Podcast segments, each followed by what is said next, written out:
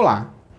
O companheiro boiadeiro, o amigo investidor, de certo que tem bem recordação de que no já distante dia 27 de maio, eu disse maio mesmo, né? No último dia 27 de maio, o preço do boi gordo caiu no sudeste da Rondônia, que é uma das 32 regiões pesquisadas todo dia pelo pessoal da Scott Consultoria.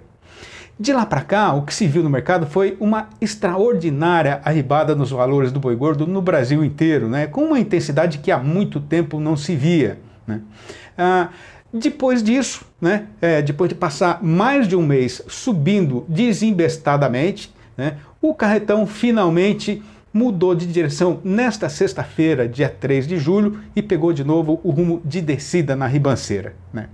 Bom, para a gente entender o que é que está acontecendo no mercado e, e, o que deve se esperar daqui para frente, né?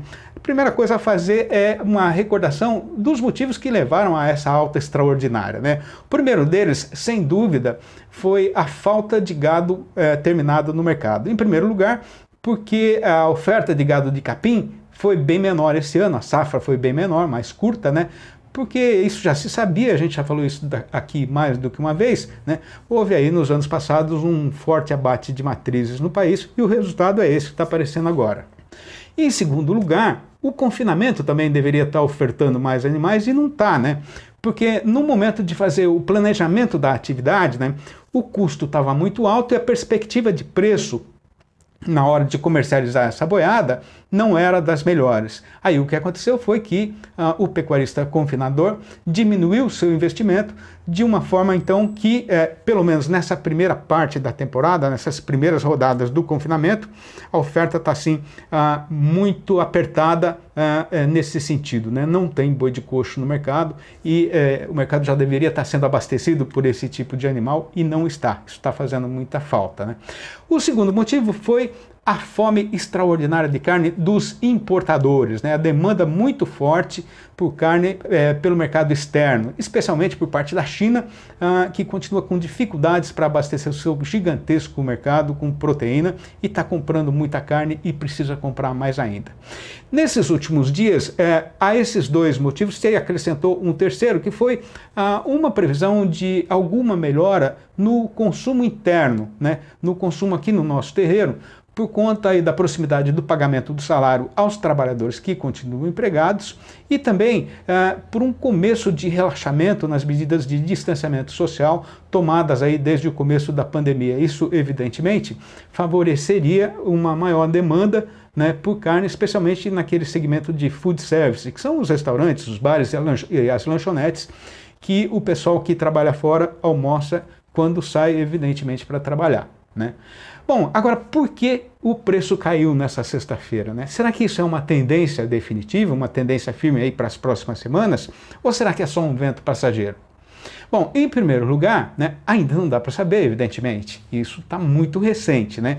Mas dá para ter aí algumas suspeitas, né? Uma delas é de, é de que a China que é, na semana passada suspendeu os embarques de quatro frigoríficos brasileiros, dois de carne bovina e dois uh, de carne de frango, a suspeita é que eles possam é, tomar outras atitudes nesse sentido, ou seja, uh, suspender novos frigoríficos, né, suspender os embarques de outros frigoríficos brasileiros, né, e não se sabe exatamente qual é o motivo dessa suspensão.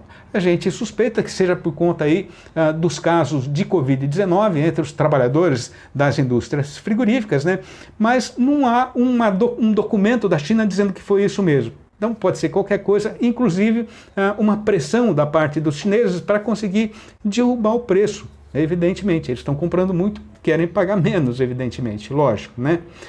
E uma outra questão é em relação aqui ao nosso mercado interno, né? Porque algumas regiões já tinham avançado aí no relaxamento das medidas de distanciamento social e depois tiveram que voltar para trás, fechar o comércio de novo, porque os casos da doença nessas regiões voltou, é, os casos voltaram a aumentar. Né?